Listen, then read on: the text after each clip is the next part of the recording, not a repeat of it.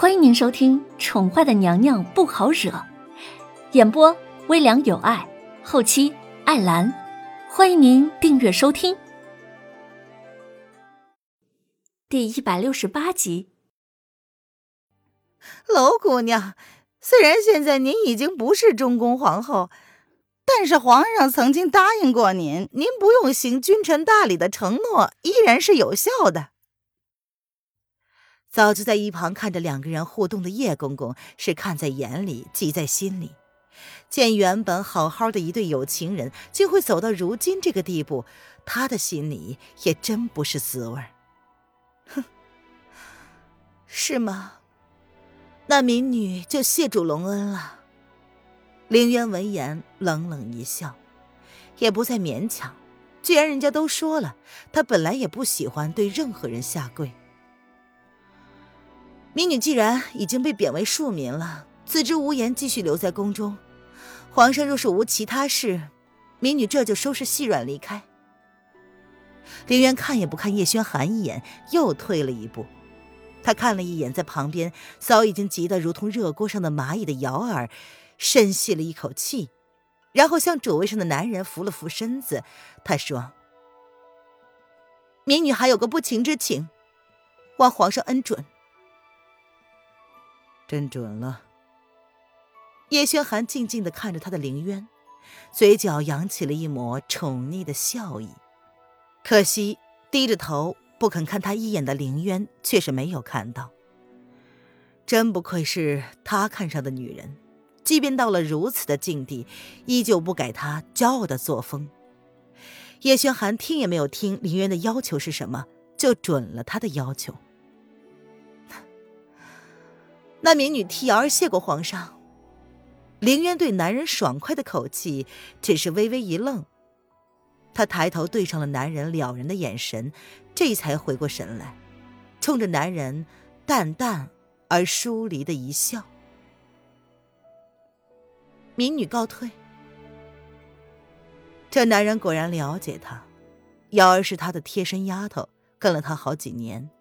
他舍不得她留在宫中孤独终老，既然他要离开，瑶儿是一定要跟着他走的。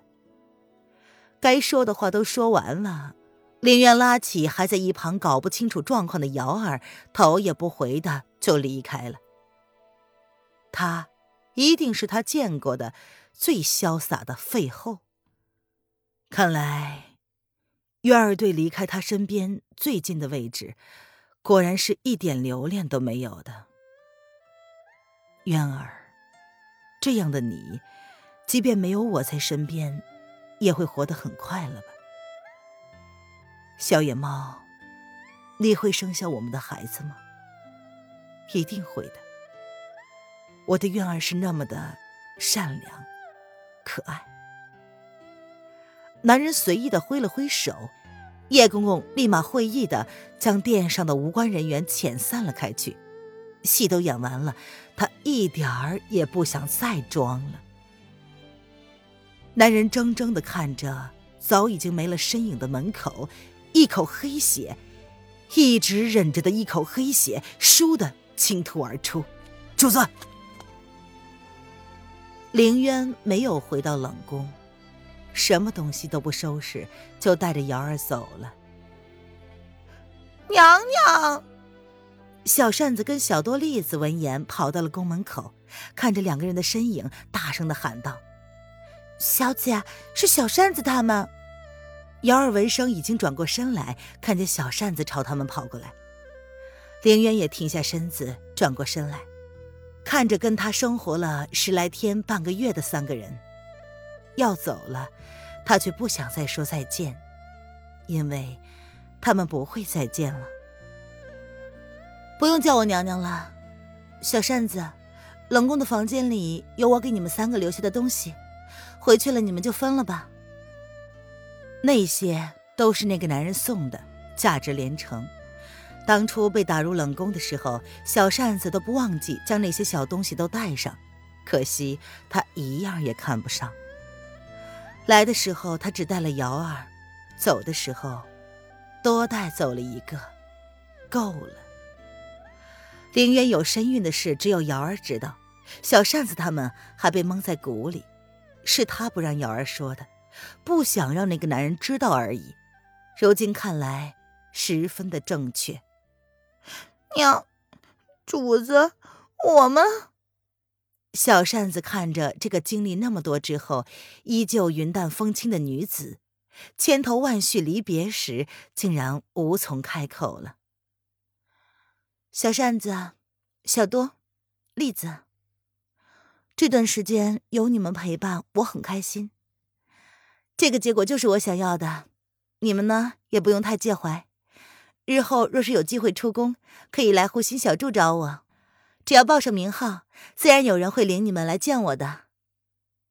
凌渊淡淡的笑了，看着对他依旧真心相待的三个人，才半年而已，他却像是经历了半个世纪。让人欣慰的是，叶轩还没有对娄老爷下了狠手，估计是多少知道娄老爷是冤枉的，找了个好借口罢了。这点上，他还是要感谢他的，娘娘。我们舍不得你，小多没有哭，栗子却是哭了。她抓着凌渊的手，一脸的舍不得。傻丫头，又不是生离死别，以后还有机会见面的，哭什么呀？凌渊耸了耸肩，好笑的说：“主子，你保重。”小扇子看着已经哭了的瑶儿，倔强的不让泪水掉出来。他认真的看着凌渊，重重的说道。林渊看了看时间，也不早了，拖久了反而显得他不够潇洒。好了，该走了，你们也回去休息吧。既然皇上没有要怪罪你们的意思，你们可以自行选择去哪里。好好的保重啊，娘娘。栗子失声的哭了出来，她总觉得娘娘这一走，他们这辈子再也没有机会见面了。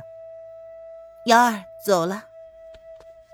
凌渊没有再回头，他带着瑶儿毅然决然的朝宫门走去。听众朋友，本集播讲完毕，请订阅专辑，下集精彩继续哦。